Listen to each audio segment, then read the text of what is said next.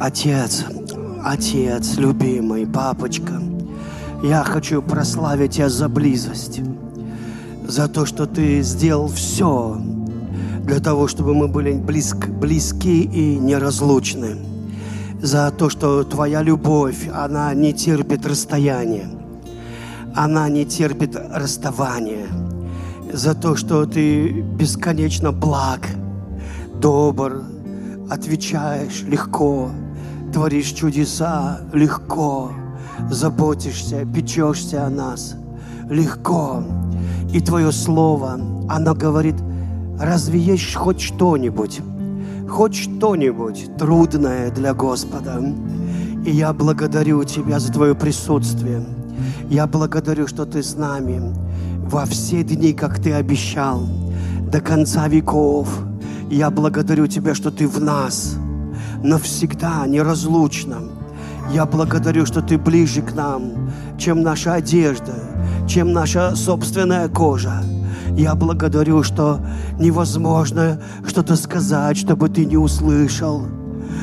Ты знаешь наши мысли, наши слова, прежде нежели я скажу хоть что-нибудь.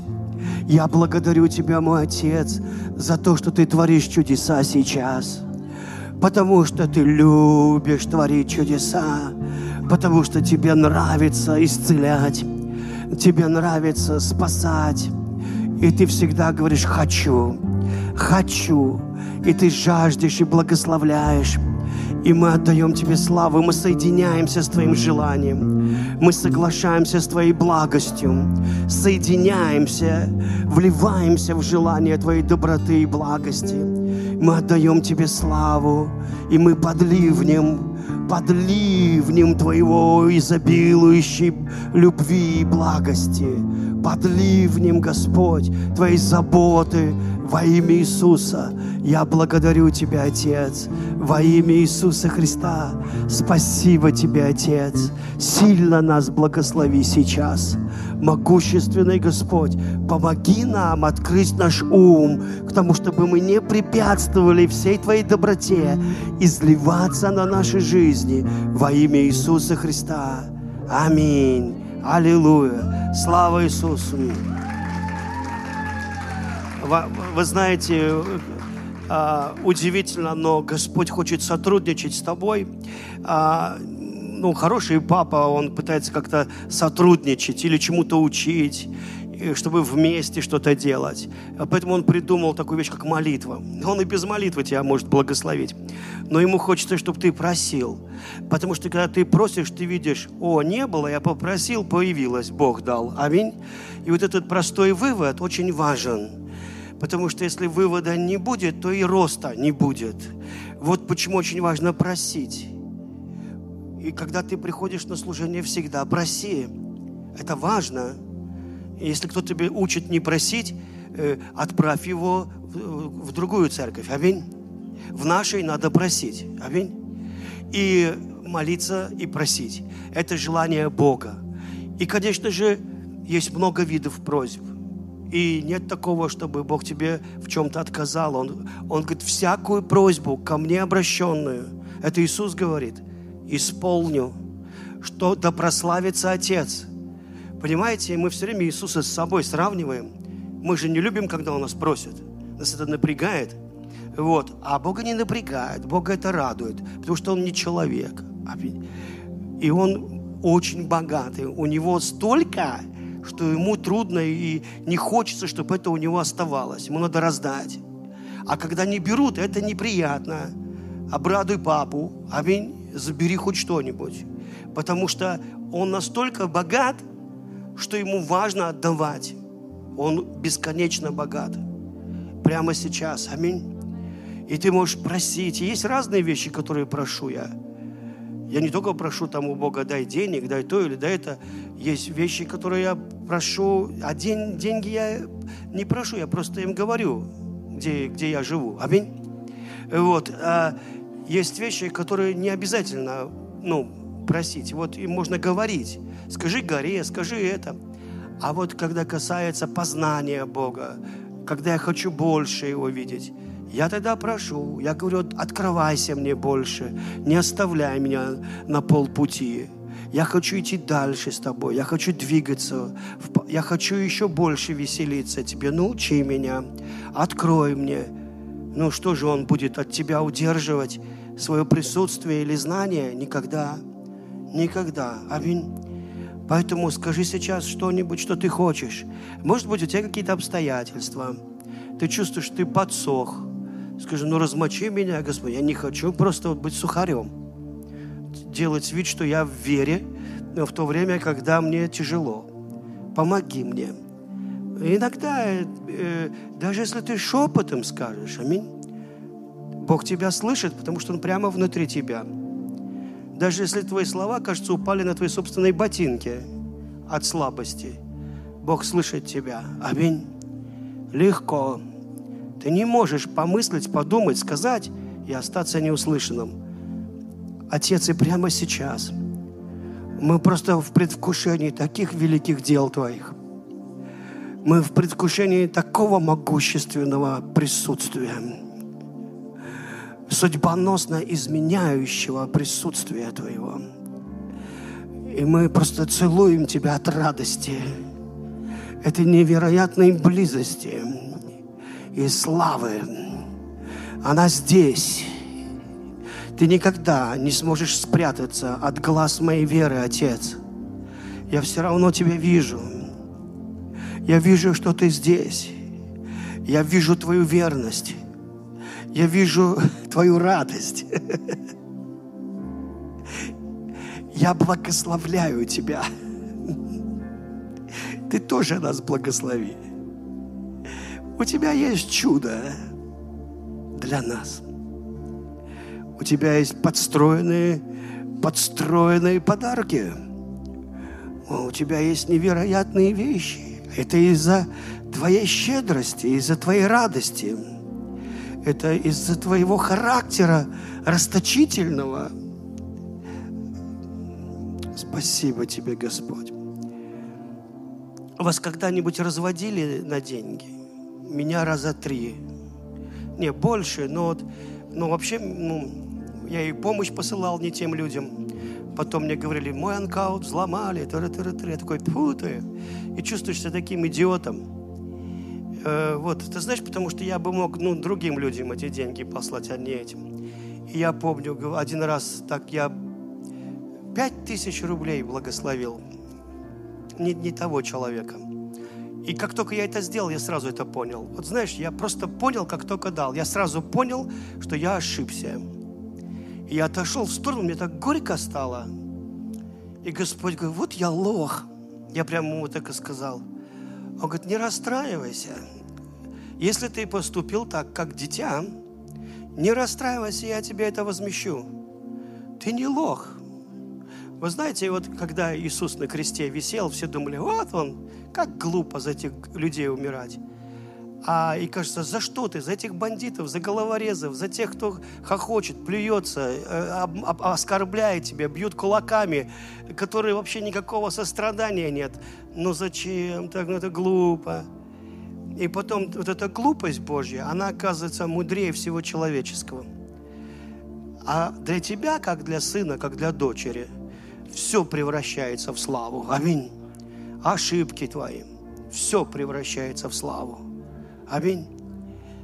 Так что не бойся быть лохом. Знаете, это, извините, что это вот слово я употребляю, может, чей-то слух ранило. Вы же не слышали ничего такого в жизни. Ну,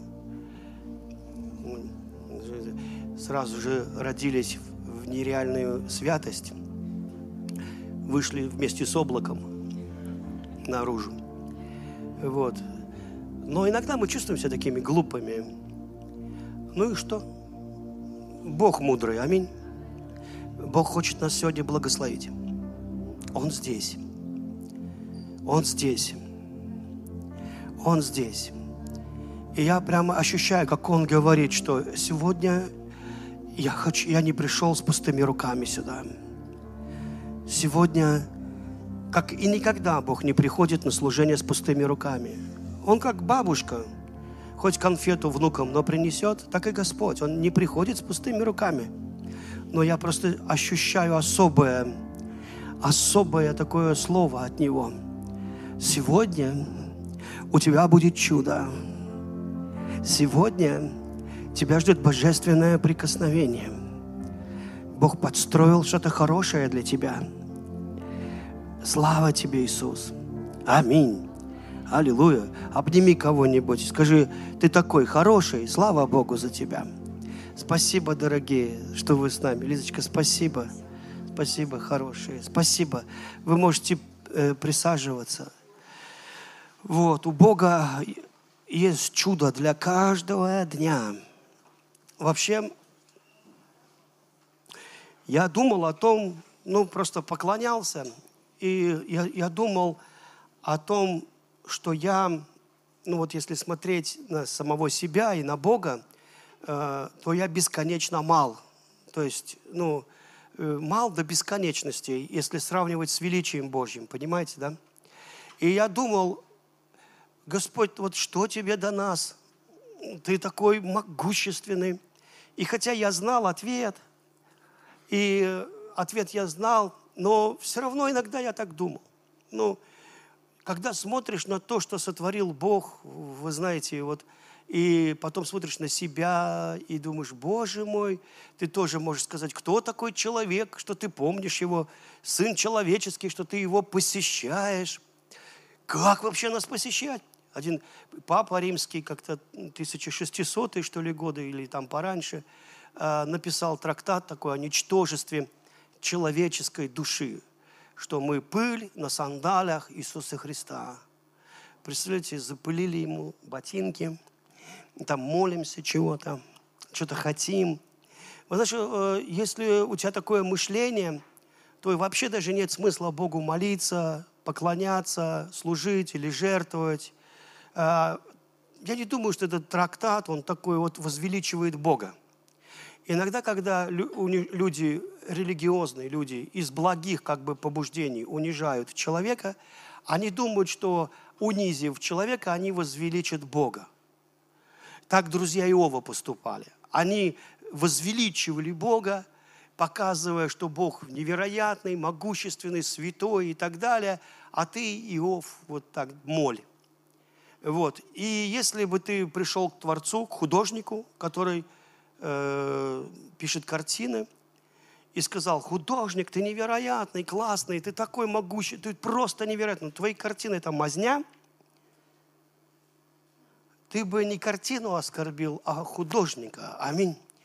И думаю, у тебя бы разрушились отношения. Вот. Потому что, в общем-то, он туда душу вложил. В общем, он старался, вы понимаете. Может быть, даже это шедевр. И когда Библия говорит, что мы новая тварь во Христе Иисусе, да, в нашей синодальной Библии стоит, кто во Христе? Мы во Христе, во Христе, тот новая тварь. Мне это слово до сих пор трудно произносить, по причине, что я его никогда не слышал в позитивной коннотации, потому что мой дед, когда орал на бабушку, всегда говорил, ах ты тварь сикая. Поэтому я иногда невольно слышу под словом тварь интонацию дедушки, хотя я понимаю, что там стоит другое греческое слово, которое означает шедевр. Это вот, если ты поедешь в Италию, там есть статуя Давида, и это шедевр, и ты попробуешь ее купить, то они не продадут ее за весь бюджет твоего государства, потому что это шедевры, они не продаются. Они не прода... Ну, сейчас, правда, все продается, люди стали других нравов, но были бы получше, не продаются. И поэтому для Бога, как шедевр, ты являешься чем-то настолько ценным, настолько ценным, при этой бесконечной ну, малости твоей – если тебя сравнивать с Богом, да? И ты вдруг становишься невероятно ценным. И что тебя делает ценным? А, вот что такое человек, что его делает ценным? Э, в разные времена иногда жизнь человека э, бывало ничего не стоила. А в некоторых странах, где привыкли к смертям, То есть жизнь человека ничего не стоит. Знаете, вот смотрел я видео про землетрясение, там в такой-то стране было землетрясение, погибло 100 тысяч человек, 500 тысяч пропало без вести, да. То есть ты понимаешь, там, а столько-то осталось калеками. А через некоторое время было землетрясение, там опять там 100 с чем-то тысяч, а в такой стране 30 тысяч. И вот когда люди видят, как как-то легко гибнут, и вдруг жизнь человека, она, ну, не представляет такой ценности, как один из э, диктаторов сказал, что смерть одного – это трагедия, а миллионов – это статистика. Вот. И вдруг вот обесценивается. И, а в глазах Бога, в глазах Бога каким-то невероятным образом твоя жизнь настолько дорога, то есть она настолько велика, что Он решил, что ты будешь вечным. Даже если бы ты потерял физическое свое тело, оно бы умерло, Он бы тебя воскресил. То есть Бог настолько, Он заложил силу воскресения, что каждый человек, который жил на планете, воскреснет. То есть настолько дорога жизнь. Он как в этом смысле, э, нельзя так сказать, но скорее всего вот так, как та женщина, которую он сам объяснил в притче, которая потеряла монету – и мила, мила, мила, мила, пока не нашла эту монету. И потом собрала целый пир из-за того, что нашла монету. Мне даже кажется, что этот пир дороже ей обошелся, чем сама монета. Вы понимаете, она от, а, а, а, отпраздновала серебряник, который она потеряла. Э, конечно, в традиции евреев, иудаизма, ну и во многих народах на, в Азии, там ожерелья делали из серебряных монет. То есть там невеста была вся вот в этих серебряных монетах. Если она богатая, то это было как платье фактически такое. Знаете, вот все-все-все в серебряных монетах.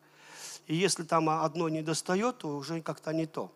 И вы знаете, вот она вот скрупулезно искала свое украшение. И Исаия, по-моему, пророк пишет, что Бог именно сравнивает нас вот с этим. Я, говорит, одену тебя, как ожерелье на, на грудь. То есть, знаете, вот что-то, что драгоценно. А, может быть, э, ювелиры или кто-то еще, кто нашел очень дорогой камень, понимают ему цену, хотя он и маленький. Они понимают цену.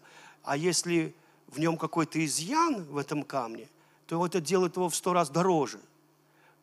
Казалось, ну это же изъян. Но это делает этот бриллиант неповторимым. Ты этот изъян не можешь сымитировать. Ты не можешь сделать копию ты не можешь вмонтировать туда изъян. И он делает еще более ценным. Аллилуйя. Трудная информация. Бог настолько мудр и непредсказуем для нас, непостижим, его мысли неисследимы. Но мы можем довериться, что по какой-то причине Он так сильно любит нас и ценит, который ведомо только Ему одному – мы друг друга так не ценим. То есть потому что мы не видим золота этого в друг друге, мы не видим сокровища, которое скрыто в нас. Павел пишет, что мы носим сокровища в глиняном сосуде. Сокровище. Сокровище. Для Бога один человек равноценней всей Вселенной.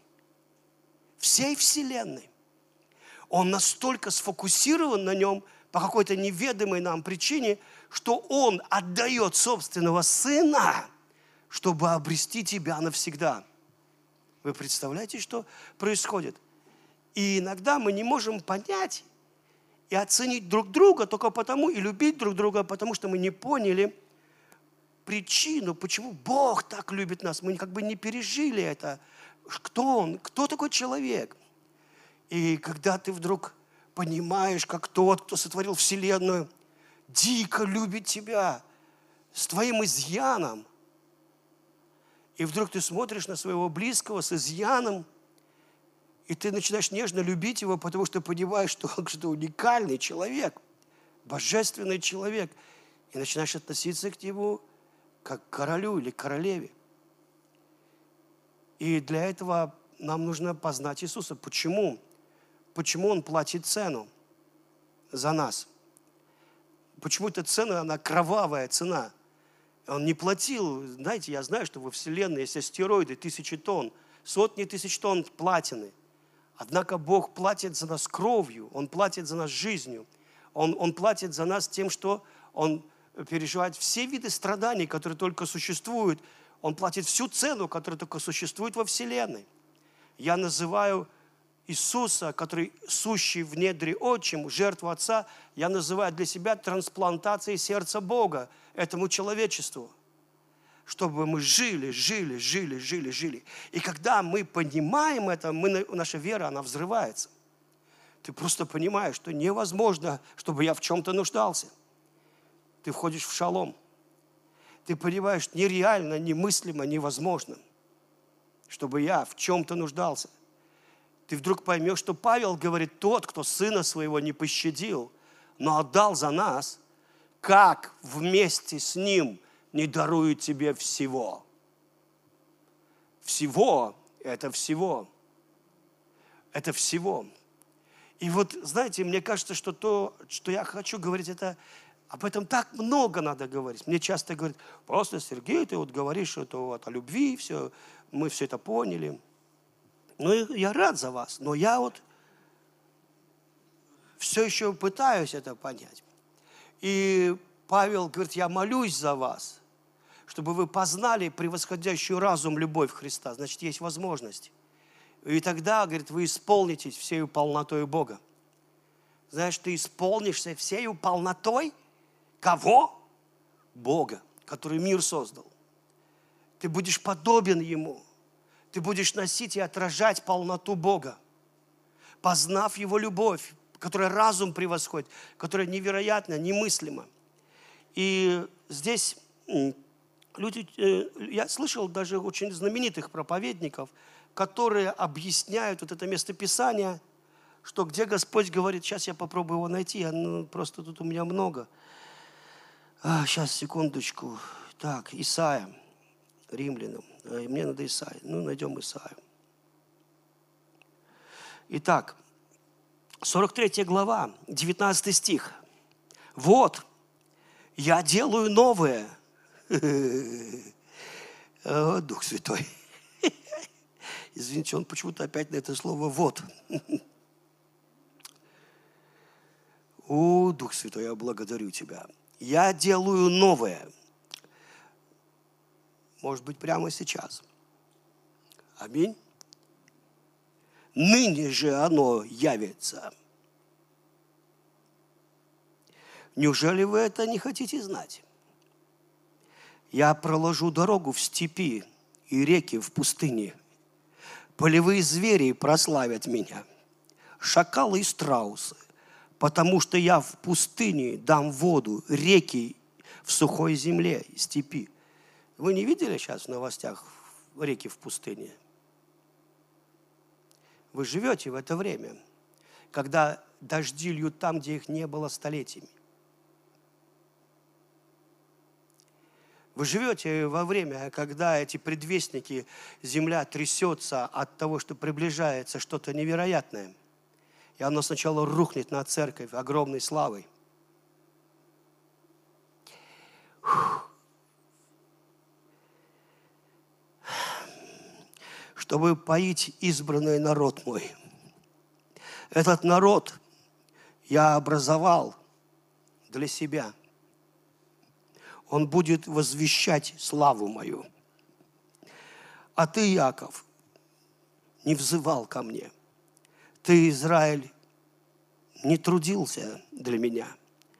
Ты не приносил мне агнцев твоих во всесожжение, и жертвами твоими не чтил меня, я не заставлял тебя служить хлебными приношениями и не отягощал тебя фимиамом.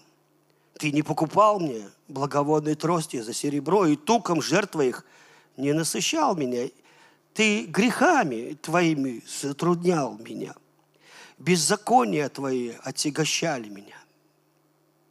Я, я сам изглаживаю преступления твои ради себя самого и грехов твоих не припомню.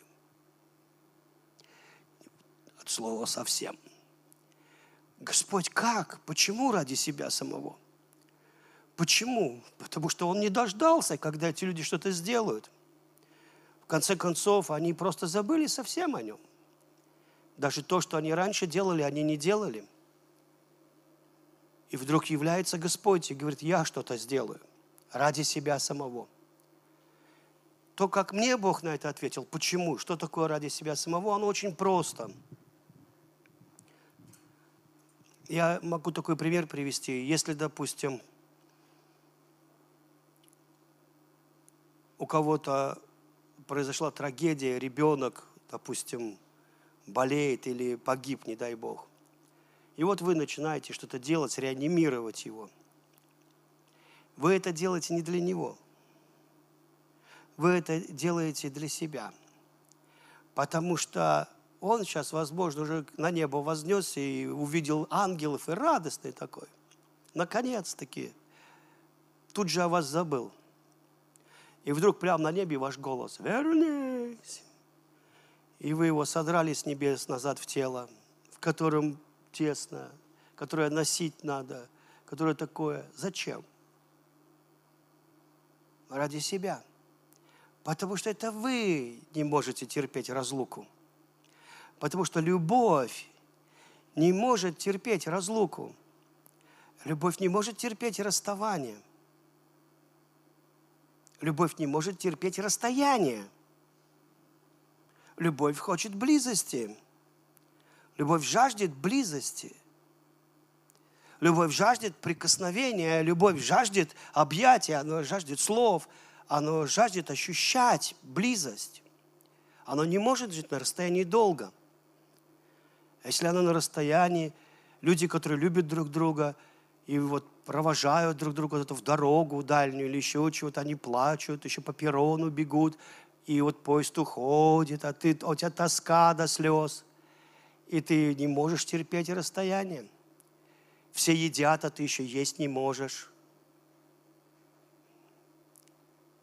У тебя нет аппетита, и ты начинаешь что-то делать ради себя самого, потому что ты не можешь по-другому. И вот по этой причине – Бог настолько возлюбил мир, что Он не мог терпеть расстояние, и Он не мог терпеть расставание. Мне так Господь и сказал в молитве, я ненавижу расстояние и не могу терпеть расставание. Поэтому у меня такая проповедь сегодня. Потому что Бог близко. И сказал, он сказал, я хочу, чтобы ты учил сегодня, что я близко. Не надо меня в космос отсылать. Я умер, чтобы был здесь чтобы навеки быть с вами во все дни до скончания века. Я ближе к вам, чем ваша собственная кожа. И твоя вера, если ты включишь ее, она начнет ощущать Бога. Она, вера заставит тебя ощутить Бога. Его присутствие. Потому что ты говоришь, да, я верю Твоему Слову, Отец, Ты здесь, прямо сейчас. Я верю. Иногда из-за суеты, из-за того, что мы, может быть, смотрели долго телек или новости, или еще, я не знаю, что там в интернете сидели или играли, и вдруг ты становишься таким суховатым, не ощущаешь присутствия. Плюс еще проблемы навалились, плюс еще и вот, может быть, вырастают эти терны, которые заглушают семена э, э, тех плодоносных и божественных вещей, которые в тебя были посеяны. И ты не ощущаешь присутствие. А однако ощущаешь ты присутствие. Не ощущаешь ты присутствие. Он не отдаляется, он верен. Аминь. Ощущаешь, не ощущаешь, Бог ощущает твое присутствие. Аминь. Он не может отдалиться от тебя. И знаете, я покажу вам такой момент один, который считаю важным. Эм, это Ефесянам 2 глава. Итак, вспомните 11 стих, что вы некогда язычники по плоти, которых называли необрезанными, так называемые обрезанные плотским обрезанием, совершенным руками, что вы были в то время без Христа, отчуждены от общества израильского, чужды заветов обетования, не имели надежды. Вы были безбожники в мире. А теперь во Христе Иисусе вы, бывшие некогда далеко, стали близкие кровью Христовой. Вы знаете, здесь Павел, он учит церковь, он учит Ефесян близости. Он говорит, ребят, я вам напоминаю, что да, раньше, когда-то вы были далеки, вы были чужими, странники, пришельцы. Вы не имели никакой надежды. Обетование и Божье благословение к вам также не имели никакого отношения. Это вообще вас не касается. Но посмотрите, что произошло теперь, прямо сейчас. Вы некогда далекие стали близкие, близкие кровью Иисуса Христа. Нету близости больше, чем близость крови. Она какая-то магическая близость. Только рождается ребенок твой по крови, и ты уже за него жизнь отдашь. Вдруг что-то происходит того, чего раньше не было. Никогда не было. И твое дитя, оно становится к тебе из-за твоей крови, из-за того, что в нем твоя кровь, он становится самым близким. Моя бабушка всегда говорила, внучочек мой, кровинушка моя. Я даже не понимал, что она говорит. Ну, что-то такое говорит. Я, ну, она Э, к сожалению, дети не всегда это понимают. Ну, дети по-другому. Вспомните притчу о блудном сыне. Вот он же не побежал к отцу навстречу. Он пошел пожрать. Ну, это нормально. Деньги кончились, свиньи тоже. И он пришел в себя и пошел домой. Просто пошел домой. Но то, что чувствовал он, в основном есть хочу. Там нет, и соскучился он по отцу невероятно и почувствовал такую тоску, и подумал, папа, папа, ты где, ты где? Нет, там такой истории нет в этой притче.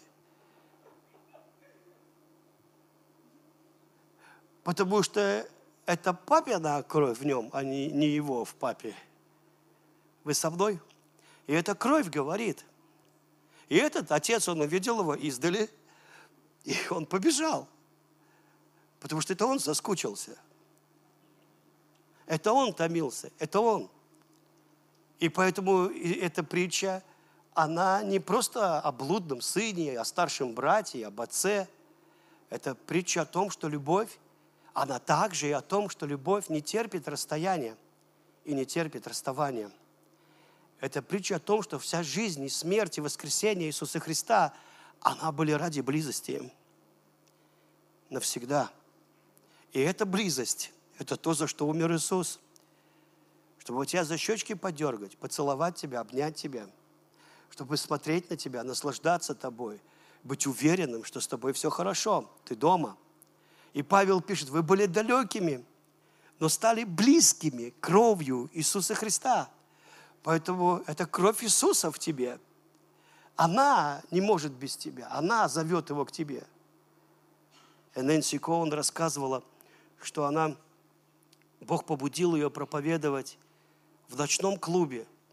Но это не был просто ночной клуб, это был клуб сатанистов, практикующих жертвы, ну, и так далее. Это было страшное место.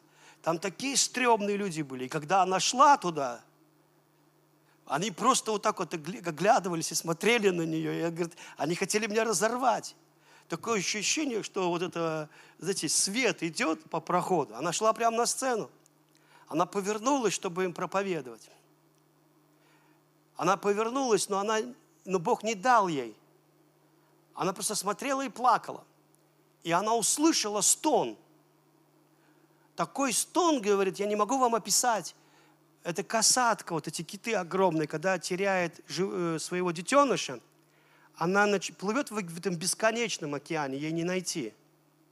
И она издает звук, звук такой издает, который слышно в океане. И где-то он должен издать звук.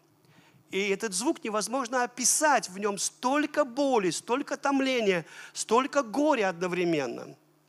И она говорит, я услышала, как все эти сатанисты звучат и ищут Бога за их страшными лицами – за тем, что они ненавидят Бога. И их дух взывает Богу, как вот этот детеныш, потерянный навсегда. И я слышала звук Бога, который взывал к ним, но это, не, это никак. Я, говорит, не, не, не спроповедовал, я просто ушла. Я ушла и каялась. Я говорю, Господи, Ты послал меня проповедовать, а я ничего не сказала. Я вообще ничего не сказала. Прости меня, я не была послушной. Прошло, говорит, около трех лет, и была конференция. И ко мне, говорит, подошла одна женщина и сказала, хочу вас поблагодарить. Я говорю, за что ты меня хочешь поблагодарить? Три года назад вы были в ночном клубе. И, говорит, я вздрогнула. Я потому что хорошо помнила вот это вот переживание. Я говорю, да, и что? Я там была. Вы вышли на сцену вот на эту невысокую, и я хотела задушить вас, убить, разорвать на куски. Я ненавидела вас всем сердцем, я не знаю, почему я не могла это сделать. И вдруг из вас вышел такой яркий свет. Я начала кричать, а вы, говорит, исчезли, ушли. Ну, то есть она перестала видеть. Я, говорит, приняла Иисуса, я родилась заново, говорит, я стала новым человеком. И иногда мы не понимаем, каким образом вот эта Божья любовь, она домогается – и она находит своих детей. Чтобы никогда не расстаться. И сколько бы ты лет не был верующим, единственное, как ты можешь потерять присутствие Божье, только в своей собственной голове. Потому что твой отец никогда тебя не сможет бросить. Это невозможно. Ты стал близкий кровью Иисуса Христа. Ты ближе к Богу чем твоя кожа на тебе. Он настолько возлюбил тебя, что решил вселиться в тебя. Вселиться – это значит, что Он забронировал место в тебе навсегда. Не собирается никуда уходить, потому что это место куплено кровью. Аминь. Никакой черт за это не платил. Это официальное жилище Бога, это ты. Возможно, внутри, мой друг, ты больше, чем снаружи. Вы знаете, я когда вспоминаю Гадаринского одержимого, из него изгнали пять тысяч бесов. С точки зрения нашего трехмерного пространства, непонятно, как это дивизия, полк или легионы, сколько там легионов, шесть тысяч, да, поместилось в этого человека. Выходит, внутри мы больше. Аминь. В тебя не только папа вместился с отцом и духом, с сыном и духом святым – в тебе еще и Царство Небесное живет, по словам Иисуса. Ты просто думаешь, что ты ничтожный. А кто-то, кто создал тебя, знает о тебе больше. Поэтому Павел пишет о великой тайне. Сейчас я вам ее прочитаю. Сейчас я вам прочитаю эту тайну. Помоги мне, Господь. Вот. Колоссянам 1. Когда-то вы были далеки от Бога, и враждебны ему в своем разуме. Где были враждебны? В голове. Аминь.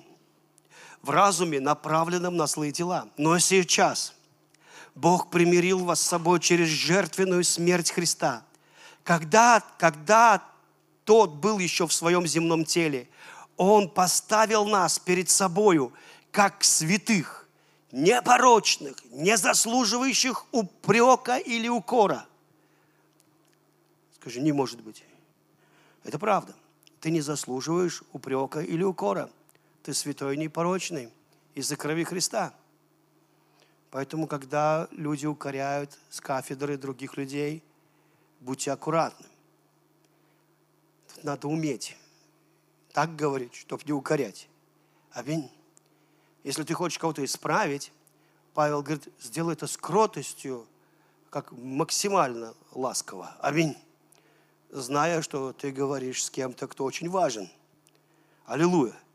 Не только вы, но, но только вы должны стоять на твердом основании веры и не изменять надежде, которую вам дала услышанная вами радостная весть.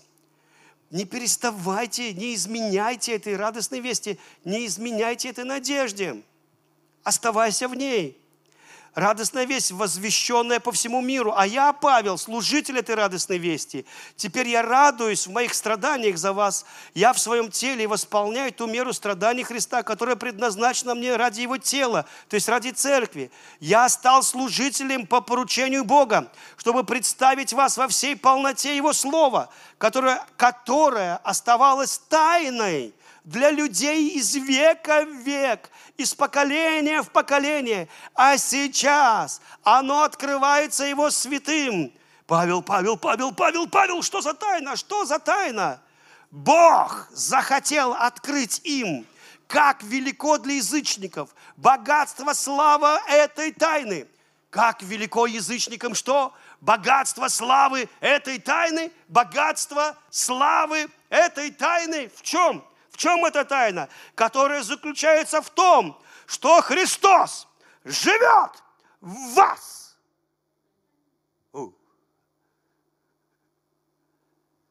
Это тайна. Тайна это, это что-то, что ни, ни, никак не открыть, если ты не, не, если ты не поверишь, если ты не увидишь, что это все, ради чего он умер, это Евангелие, чтобы жить в вас, чтобы не было дистанции, не было расстояния, не было разлуки, чтобы быть всегда в тебе. Христос в вас. И это Его любовь, она не может, она не мыслит по-другому. Вы со мной? Христос в вас, Он ваша надежда на будущую славу. Мы возвещаем о Нем, наставляя и уча каждого человека. Мы используем всю мудрость, чтобы сделать каждого зрелым христианином. Мы используем всю возможную мудрость. Аллилуйя. Я рад. Тайна в том, тайна в том, которая была сокрыта от поколений, за поколение в поколение, никто о ней не знал. Никому не было открыто, что все Евангелие, что вся смерть Иисуса ради того, чтобы быть в тебе, ради того, чтобы быть в близости, ради того, чтобы наслаждаться тобой прямо изнутри тебя, ради того, чтобы никогда ты не мог быть погибшим. Никогда. Потому что Он в тебе. Недавно я в Перми был – он там ночевал. И вдруг какой-то демон пришел. Сначала я увидел колдовство. Не знаю, может быть, христиане. Христиане, кстати, они любят колдовать.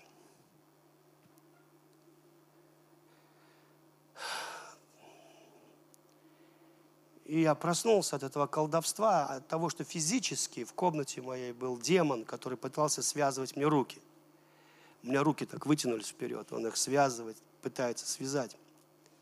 Но я уже не сплю, это было в 2.40 ночи.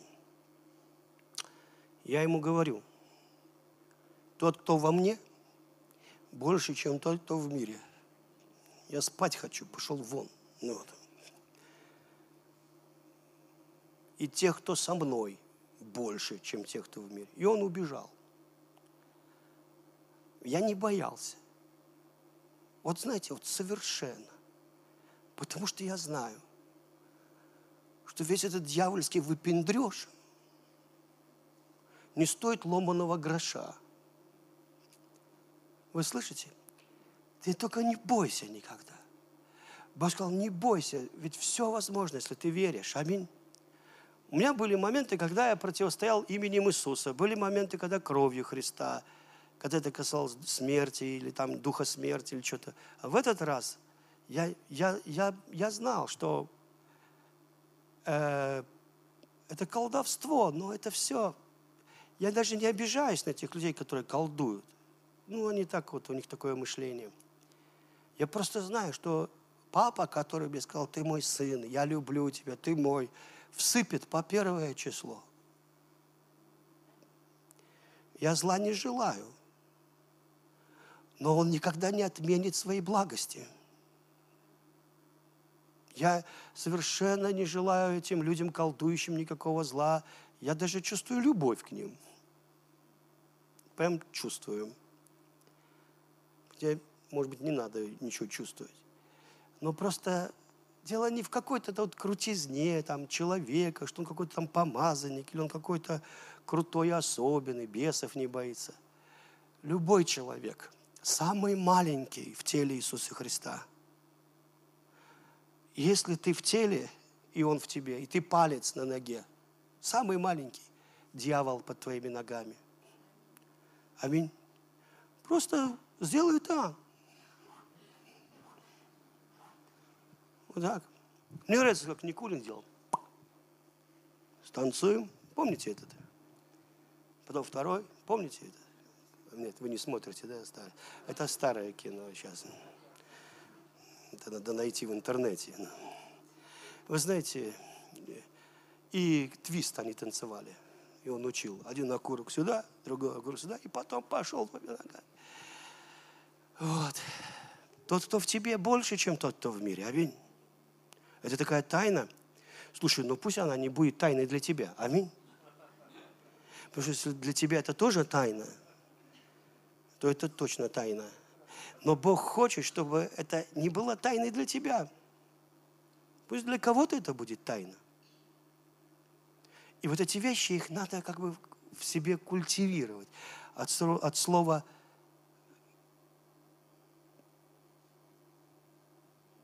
культиватор. Это когда почву взрыхляют. Это когда плугом взрыхляют почву, понимаете, твоего сердца, чтобы оно мягким было, ощущало присутствие. А как это делать? А ты говоришь это, о мой Отец, я благодарю Тебя, я верю в прямо сейчас. Ты живешь во мне. О, слава тебе. М-м, твое присутствие. Бог в меня вселился. Ой-ой-ой-ой-ой. Я не могу это культивировать вместо тебя. Потому что Он живет в тебе. И ты должен работать с этим. Аминь. Это не трудно. Сначала будет не получаться, будешь чувствовать себя в этой бамбуковой роще невероятных сорняков, которыми мы засоряем свою жизнь. Но потихонечку ты начнешь ощущать истину, тайны этой.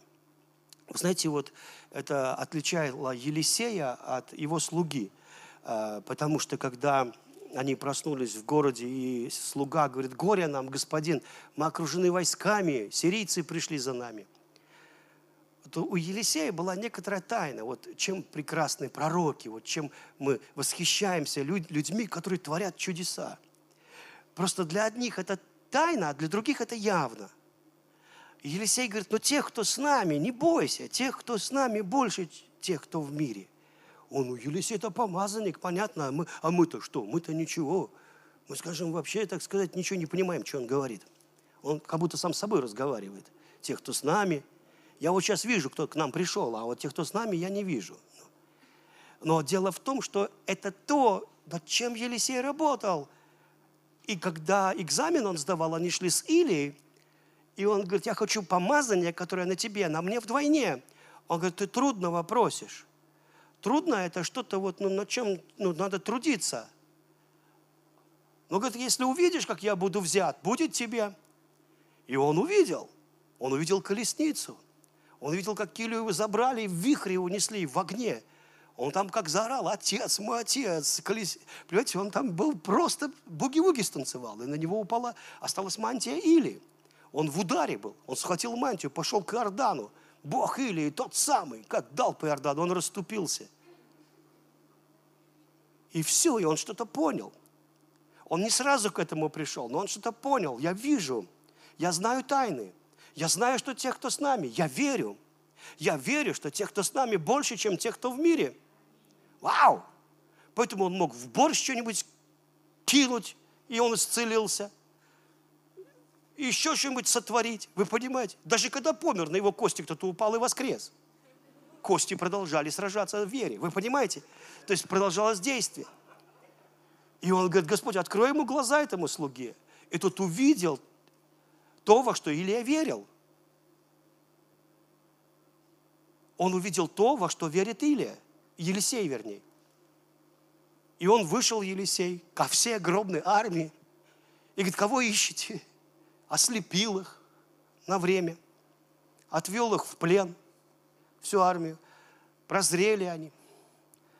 Накормили, отпустили. Больше не воевали. И ты думаешь, ну это супермен. Эй, Здесь Господь на этом собрании сейчас смотрит на тебя. Говорит, сын, расскажи, что я близко, и что это тайна, которая для них не должна быть тайной. Тот, кто в вас, больше, чем тот, кто в мире. Это Иоанн говорит. Иоанна бросили в котел с маслом. Ну что? Они долго ждали, когда он сварится, потом вы, вытащили его оттуда. В конце концов, они не знали, что с ним делать. У него, у него даже не было корочки, как фри. Он был абсолютно цел, абсолютно цел. Может быть, он знал какую-то тайну. Может быть, он наслаждался какой-то тайной. Ты знаешь, что ты супермен? Человек просто потеряет свой костюм. Э, потому что ты тот, в ком живет Бог.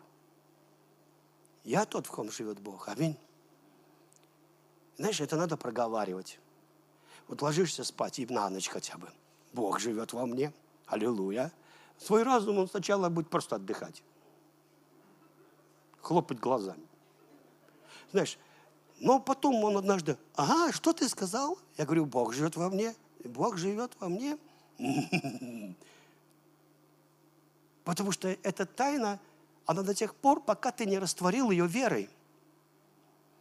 Но как только ты начинаешь растворять верой, то происходит чудо. И Павел говорит о том, что если мы входим в эту благодать, благодаря вере, эта благодать доступна нам. Иисус, Иисус все время в тебе. Иисус все время в тебе. Вы знаете, вот когда говорят о пробуждении, там в Америке пробуждение, мне очень нравится их пробуждение. Я вообще за, за пробуждение. Но вот лет 10 назад я вообще бы кукарекнул и поехал пробуждение смотреть. Вот прям побежал бы за пробуждением. А, а сегодня я, я поднимаюсь к себе на второй этаж, там у меня гитара есть, и у меня там пробуждение. Аминь. У меня здесь пробуждение. Вот у нас будет конференция, будет пробуждение. Аминь.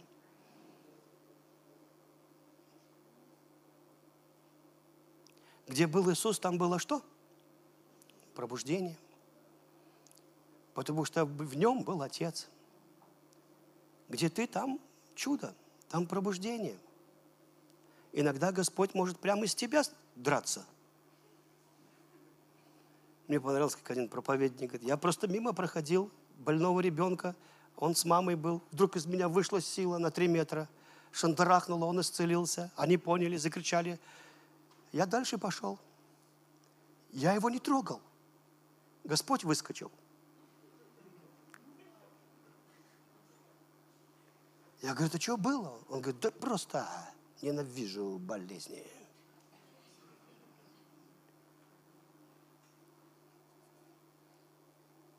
Это от того, что ты варился в этом слове, и Бог в тебе живет свободно. Аминь. Бог в вас, Павел говорит, упование славы.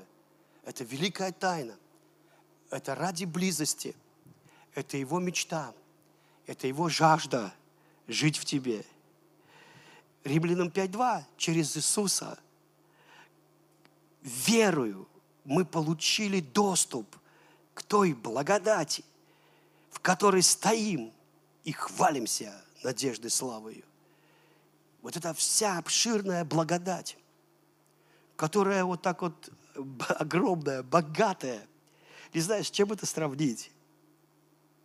Э, мне очень нравятся приключенческие фильмы, и вот когда они находят клад – и «Сокровища нации» мне понравилось, где они нашли клад, а там не просто клад, там тысячи тонн золота всего. И вот они факелы зажгли, и вот они стоят, это масло, которое там древнее, оно загорелось, как осветило всю эту вот славу золота, знаете, как осветило.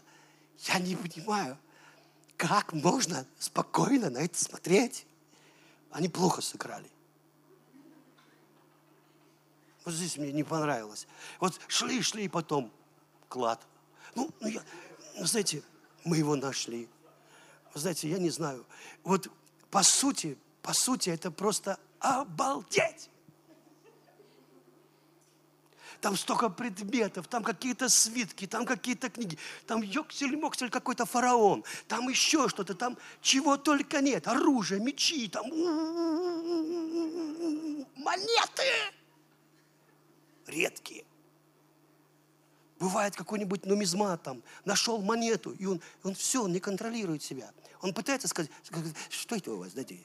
А марка, марка, марка, какая-то редкая марка.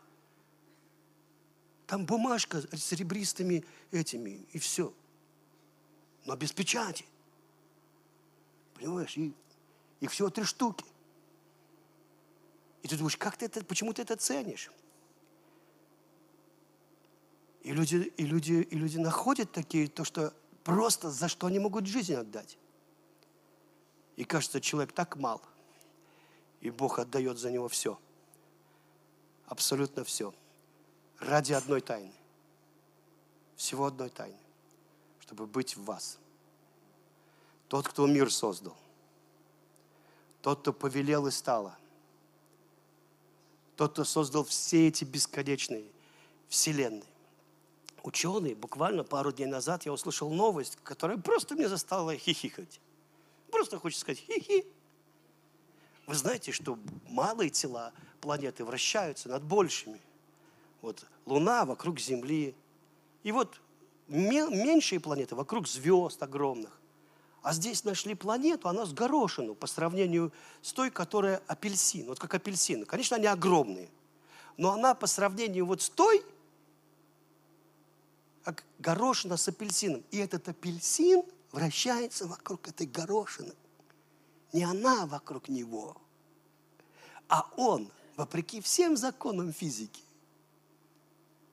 вращается вокруг этой горошины, огромный апельсин. И я говорю, папа, я за тебя рад. Ты всегда можешь удивить. Мы всегда думаем, вот так и не иначе. А ты говоришь, а еще вот такой есть вариант. Извините, что я произвел вашу научную революцию, что у вас опять. Что такое научная революция? Научная революция – это когда старые знания свергаются новыми знаниями. Поэтому наука – это самое неточное, что есть, кроме математики. Но ее не существует. Математики нет. Математика только в голове. Где ты видел математику? Однако она самая точная наука. А вот то, что мы видим – можем потрогать, пощупать, понюхать, измерить, оно не точное. А математики нет, ее не существует в природе. Есть дерево, есть дерево, есть дерево, есть дерево, есть дерево. Есть яблоки, яблоко, яблоко, яблоко. Начал считать, появилась математика. Разделил ты на два, вот тебе дальше математика.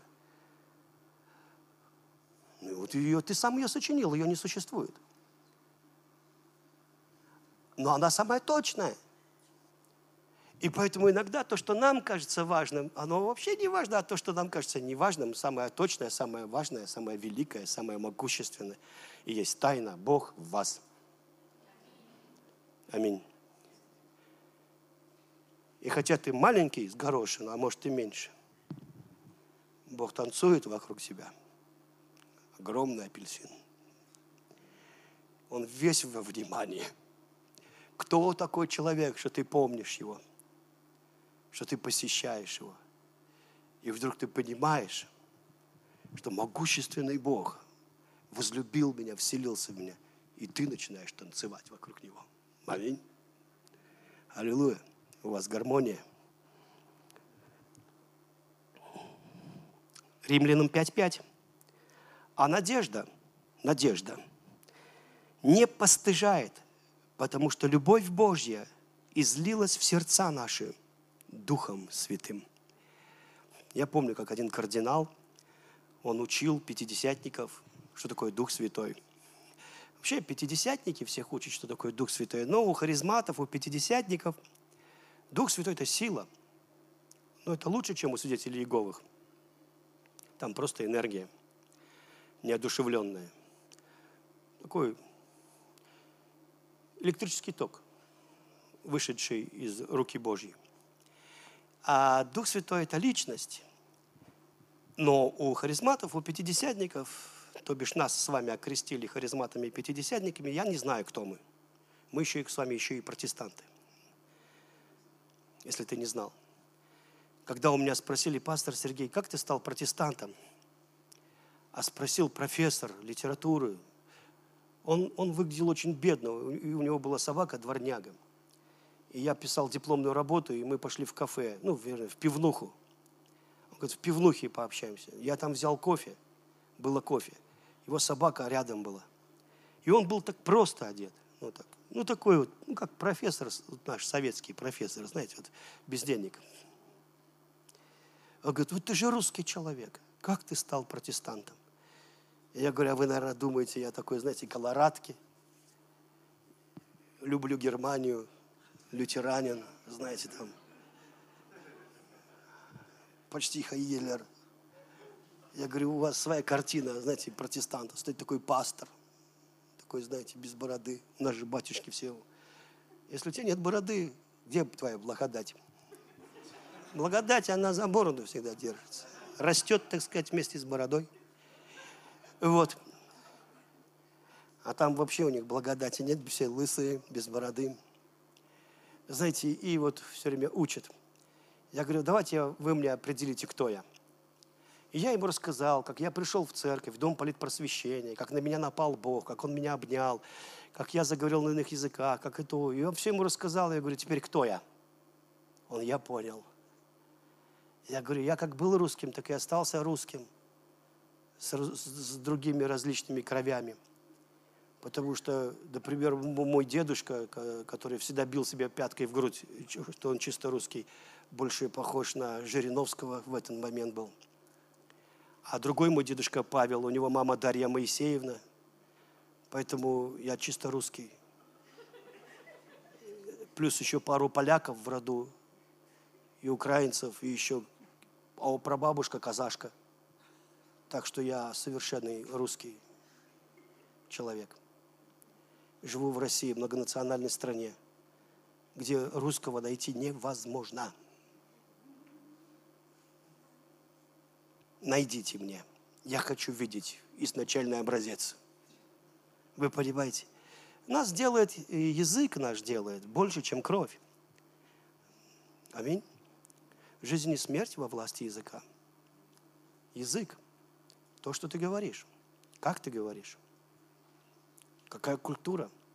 Чего говорить? Аллилуйя. Но я не об этом. Вот.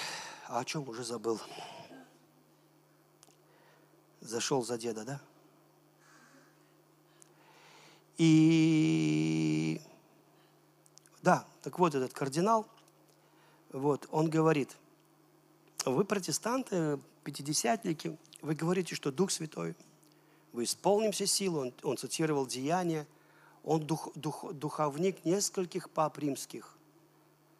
То есть его так уважают, что прежде чем выбирать папу римского, он, короче, проводит служение, проповедует всем кардиналам, и потом они совещаются. И вот он уже около трех, что ли, или даже больше вот пап римских, так сказать, советник духовный, они ему исповедуются. У них тоже есть кому исповедоваться. Очень-очень образованный человек. Мне понравилось, как он сказал. Я не знаю всю его там э, меру этого образования, но он сказал то, что я чувствовал и знал всегда. Он сказал, Дух Святой – это, конечно же, сила. И вы исполнитесь силой, когда на вас сойдет Дух Святой. Но это не сила, просто сила. Понимаете? Он говорит, любовь излилась в сердца ваши Духом Святым. Это вся любовь Бога. Это все сердце Бога.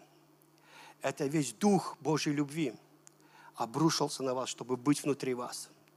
Бог есть любовь. И Дух Святой – это Дух любви. Вот почему хула на Него не простится. Потому что там ничего нет, кроме любви. Ничего нет. Все прощающая, поглощающая зло любовь исцеляющая, шокирующая любовь. Любовь как нерв любви, как, я люблю это говорить, как нерв без зуба. Вот такая любовь.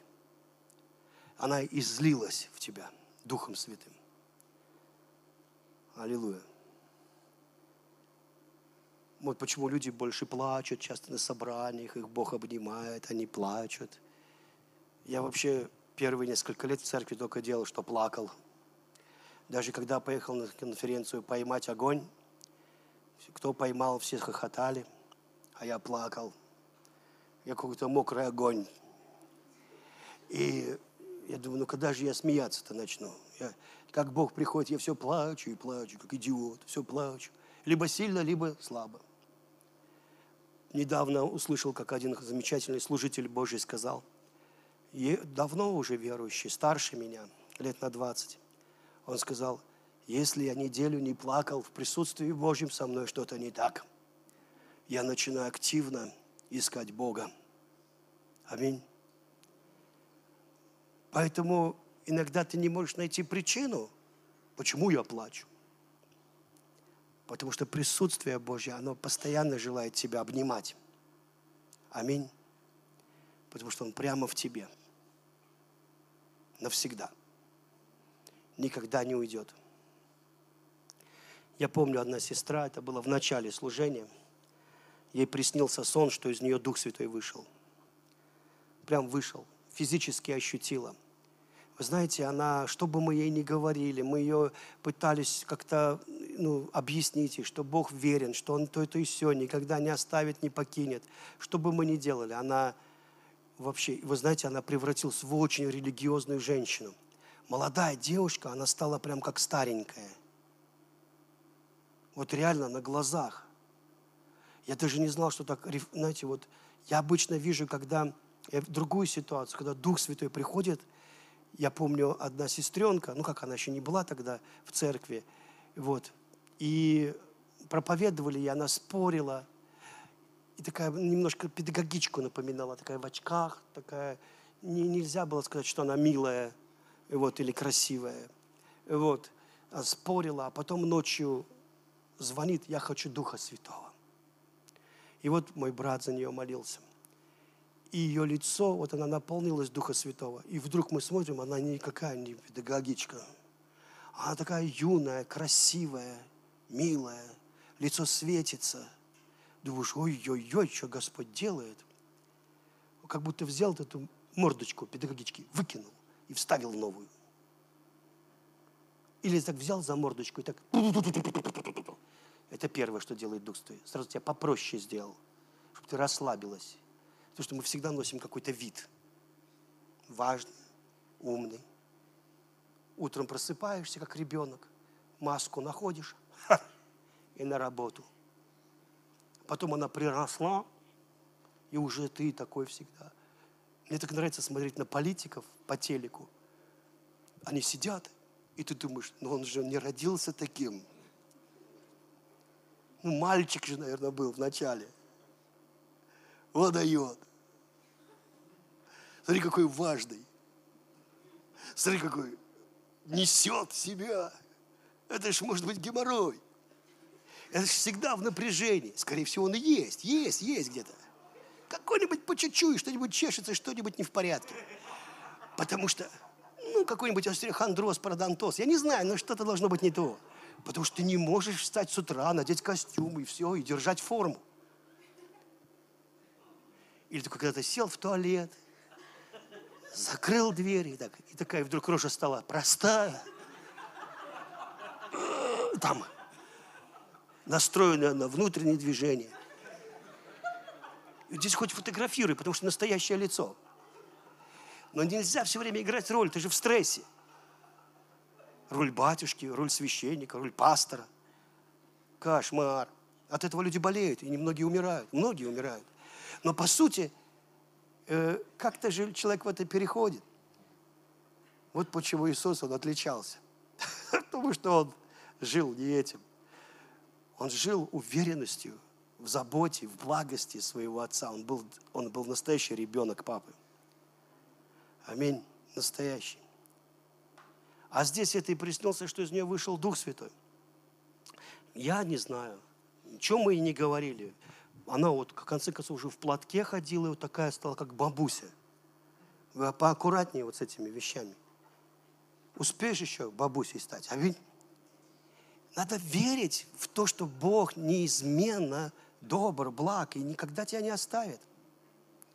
И потом, когда я попал в искушение, в подобное искушение, мне сон приснился, что из нее Дух Святой вышел, а мне, что два пророка позвонили и сказали, что я не был верен, и Бог оставляет меня на год. А я, я был верующий всего год. И уже был неверен. Не успел стать верным. Бросил Господь. Так сказать, посмотрел на новообращенного и сделал выводы. Не то. Надо нового родить. Это как та женщина посмотрела на детей своих, цыганка, посмотрела, грязные, новых родителей, этих отмыть. Иногда думаешь, новых родить легче, чем этих отмыть. И вы знаете, Бог не такой. И я помню, проснулся, а там истина, истина. Два раза вообще во сне было, что Бог меня оставляет на год. Пророческий сон. Я проснулся, никому не рассказал, мы во Франции были с театром. И Господь говорит мне, помнишь эту сестру? Я говорю, да, помню. Ей приснилось, что из нее Дух Святой вышел. Я говорю, да, да. Он говорит, так вот, я до сих пор с ней. Но она мне больше не верит. Она верит своему дурацкому сну. Так и сказал. Я вам дословно говорю, дурацкому сну своему. Я подумал, да, дура. Но к себе это никак не отнес. Потому что у меня был пророческий. Истина, истина. Я вообще к себе это не отнес.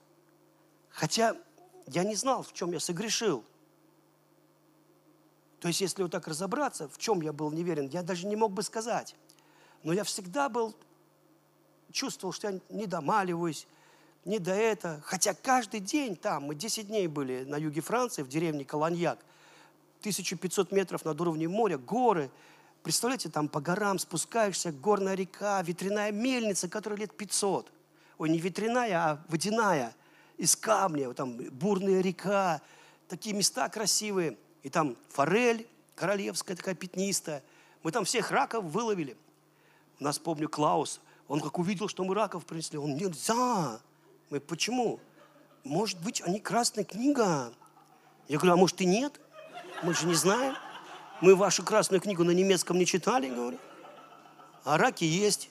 Тем более ваши французы сперли у нас все деньги в машине, когда мы на пляж приехали. Так что мы возьмем ваших раков. Ну и вот, и жрать-то что-то надо. И вы знаете, как бы, ну, нормально там. И я туда уходил. Ну, это, кстати, я как за грех вообще себя не вменял, это нормально. Красная книга, розовая книга, это я не в курсе. У нас раки можно, аминь. И я уходил туда и много времени проводил в молитвах. Честно говоря, там вот как по, ниже уходишь по реке, там все время водопадики, потом такое запрудочка, речечка, водопадики. И вот туда уходишь, чем ниже. И там уже костер, если разведешь, его никто не видит. Я мог разжечь костер, и несколько часов просто поклонялся в присутствии Божьем. И всегда там плакал от присутствия. А потом возвращался, и мне было осуждение. Короче, я сказал, Господь, так как ты меня оставил на год, то я прошу, чтобы меня год не ставили за записки молиться, а у нас, ну, как бы я еще не был таким пастором, но за записки давали молиться и пожертвования собирать. И я говорю, сделай чудо, пусть меня не ставят молиться за записки и за пожертвования год, мне надо продержаться без тебя.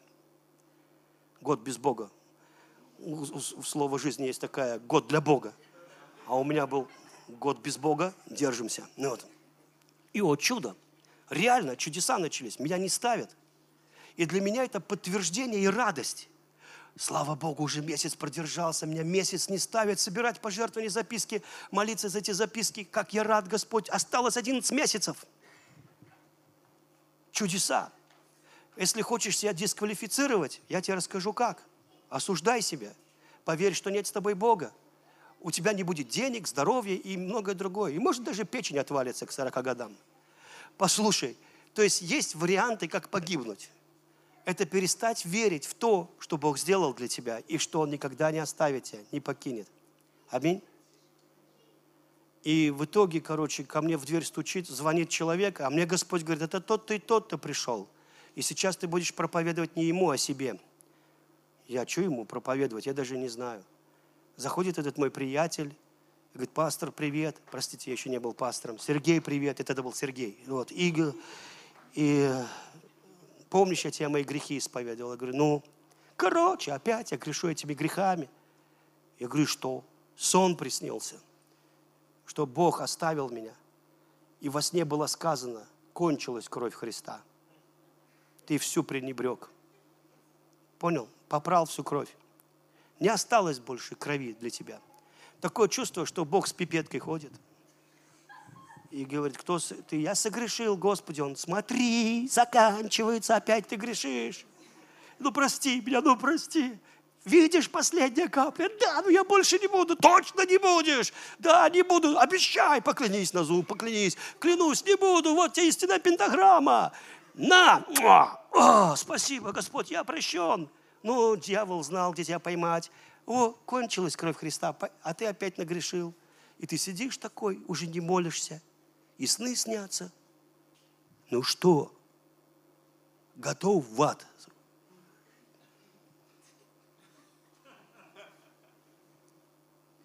Я ему говорю, заходи. А что ему проповедовать, я не знаю. Я уже месяц Библию не открываю. Я говорю, ну давай посмотрим Иоанна. Открыл Иоанна. Говорю, кто говорит, что не согрешает, лжец нет в нем истины? Ну, в общем, он покаялся. В общем, обрадовался он. Потому что я ему объяснил, что если Бог его не простит, то Бог неверен и неправеден. Это Иоанн пишет. А если Бог тебя не простит, то он, значит, и не Бог вовсе. Нет никакого Бога. Не надо нам такой Бог который не прощает. Наш Бог прощает всегда. Аминь. Он, будучи верен и праведен, простит вас. Я говорю, так что ты прощен. Он говорит, я не знаю. Я говорю, что не знаю? Если сон приснится, или придет к тебе Христос домой с нимбом во всем одеянии, в сандалиях и с ранами, и будет говорить не то, что написано, анафема, вот так говорю, пошел вон, дух бесовский. И Христос только обрадуется. Понял? Я говорю, потому что написано, не оставлю тебя, не покину тебя, прибуду с тобой вовек. И он такой радостный ушел от меня. А я закрыл дверь. И голос Божий, а как насчет тебя? Я говорю, ну у меня сон цветной, пророческий. Истина, истина. Господь такой, и у него не черно-белый был. Я говорю, ну я уже каялся, а ты, я не почувствовал, что ты меня простил. Ну ладно, говорю, я еще пойду. Я пошел, встал, поднял руки. Грехи надо исповедовать. Я говорю, дорогой Господь, прости мне мои грехи. Когда я был во Франции, я жрал салаты. Ну, жрал салаты, говорю я. Жрал салаты. За Ельцина не молился за домашней группой не молился, за церковь, только поклонялся, говорю, и жрал салаты. И чувствую, не прощает, не прощает. И Господь мне говорит, а помни женщину, которая страдала кровотечением, и которая взяла у меня и украла исцеление. Я ее не исцелял. Она просто коснулась меня и забрала исцеление. Я говорю, понял. Я поднял руку и говорю, дорогой Господь, в общем, я прощен. Знаете, в банях бывает ведро с водой. Хана! И оно как вылилось на меня. Я просто забрал мое прощение. Друг мой, забирай. Забирай, это все твое. Деньги забирай, прощение забирай, здоровье забирай. Смой это на себя. Или ты будешь ждать, о, ведро, Я уже стою под тобой 50 лет. 50 лет я жду, когда ты опрокинешься на меня ведро. Ты даже не представляешь, какой я сухой. Я давно сухой. Послушай, ты можешь долго разговаривать с ведром, но это твое. Иногда ангелы смотрят на тебя и думают, точно чок надо. Но так нельзя исповедовать, все-таки Сын Божий. Лучше промолчим. Понимаешь, ну, и мы иногда себя так ведем, как будто Бога в нас нет. Как будто у нас все плохо. Вы знаете, уже где-то года два я пел такую песенку. И пускай трясется, вся... сейчас уже нельзя так петь, потому что все трясется. Знаешь, ты поешь, оно трясется. И пускай трясется вся земля, и трепещут все сердца, и смущаются умы, но не мы – Потому что когда ты знаешь, что тот, кто в тебе, больше, чем все, что есть в мире, из-за дикой любви, которую он не хочет, никогда не хочет тебя оставить, она не терпит расставания и не терпит расстояния. Она хочет быть с тобой. И немыслимо, и невозможно, чтобы ты был один. Иногда, когда я чувствую себя не очень, я пою, Я не бываю один, я всегда втроем. Знаете, мы такой народ, что мы всегда на троих найдем. Главное, третьего найти. Аминь. Почему не вдвоем? Надо втроем. Отец, Сын и я в Духе Святом. Аминь. Никогда не грусти. Можете взять это в прославление. Я шучу. И не вешай свой нос. Ты не бываешь один. С тобой Иисус Христос. Глупая песня, но правильное исповедание. Аминь. Отец, во имя Иисуса, мы благодарны Тебе за Твое присутствие и за эту тайну, которая открылась нам и которая была спрятана на протяжении сотен поколений, скрыта. Это Твое желание, Твоя страсть быть прямо внутри нас во имя Иисуса Христа. У кого-то исцеляется левое плечо, вот это плечо, может быть, здесь вы в зале, я не знаю, такое чувство, как растяжение мышцы или, может быть, что-то еще. Если вы чуть поработаете, если это вы, то это у вас пройдет сиюминутно, прямо сейчас. Я благодарю Тебя, Господь. Спасибо Тебе. Спасибо Тебе, Дух Святой. Я благодарю Тебя. А, все, что связано с костями – какие-то болезни, связанные со сустав, с суставами, будьте исцелены во имя Иисуса. Я благословляю. Пусть исцеление течет легко. Дорогой Дух Святой, я благодарю Тебя за изобилие. Просто давайте встанем. Подними одну руку, возьми за шнур ведра. Скажи, дорогой Господь, не хочу 50 лет ждать чуда. Я выливаю на себя обилие благословения. Я прощенный, исцеленный, богатый. Выливай. О, скажи, хорошо, слава Иисусу. О.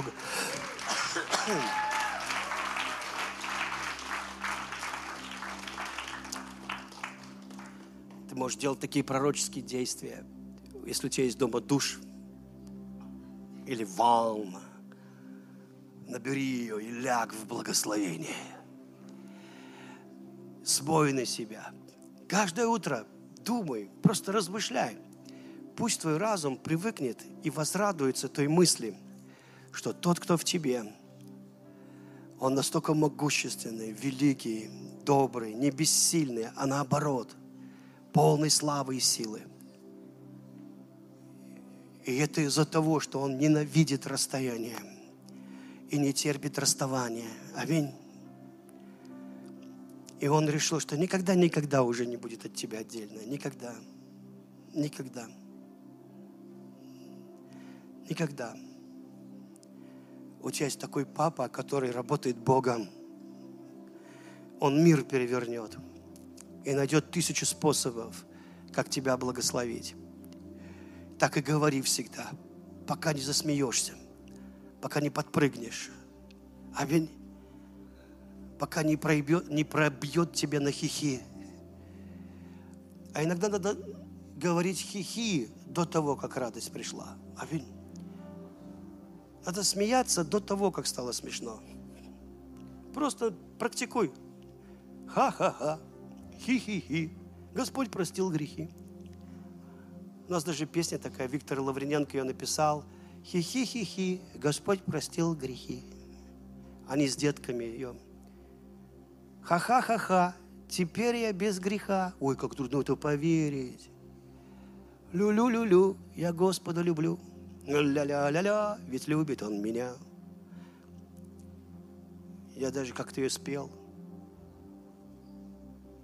Какая-то женщина с гитарой.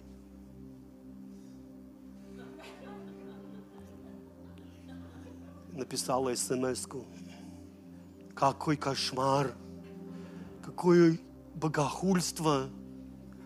Представляю, что она там втирает Господу. Я говорю, отстаньте от меня, женщина.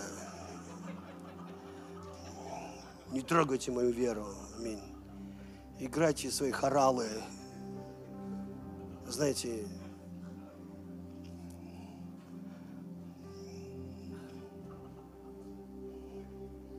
я прям зашел на личную страницу, говорю, о, Господи, началось.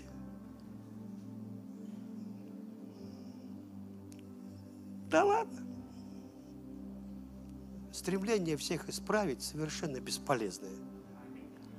Но что я могу сделать, так это наслаждаться Господом. Аминь. Вот это мне нельзя забирать. А вот исправлять всех я не собираюсь. Аминь. Как веруешь, так и веруй. Как говорится, слава Богу за тебя. Аминь. Но когда никого нет, и двери заперты, все-таки спой эту песню. Хи-хи, хи-хи. Господь никто не увидит. Выкинь свою гитару своими хоралами, свой рояль. Слава, слава. Не представляю, как Бог эти песни слушает.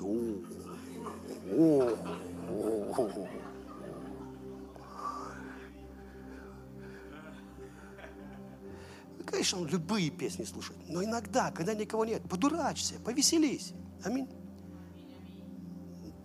Может быть, даже что-то переживешь такое удивительное. Аминь. А то придешь на небо, будешь в хоре петь.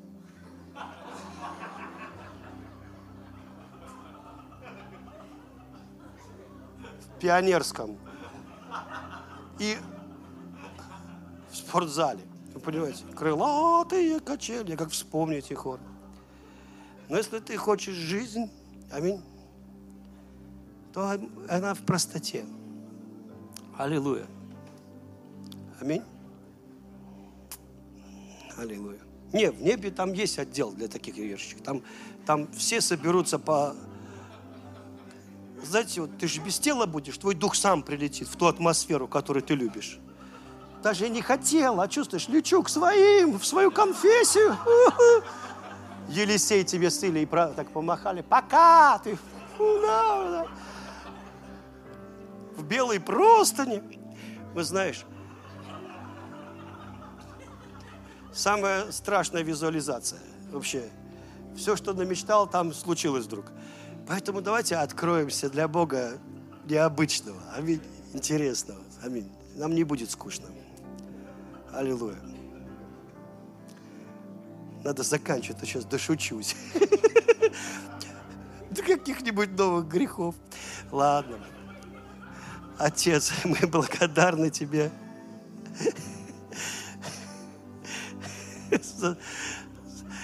Ты здесь. Нам с тобой хорошо. Спасибо тебе. Спасибо тебе, Господь. Спасибо, что ты во мне. Спасибо, что ты в нас. Спасибо тебе, Дух Святой.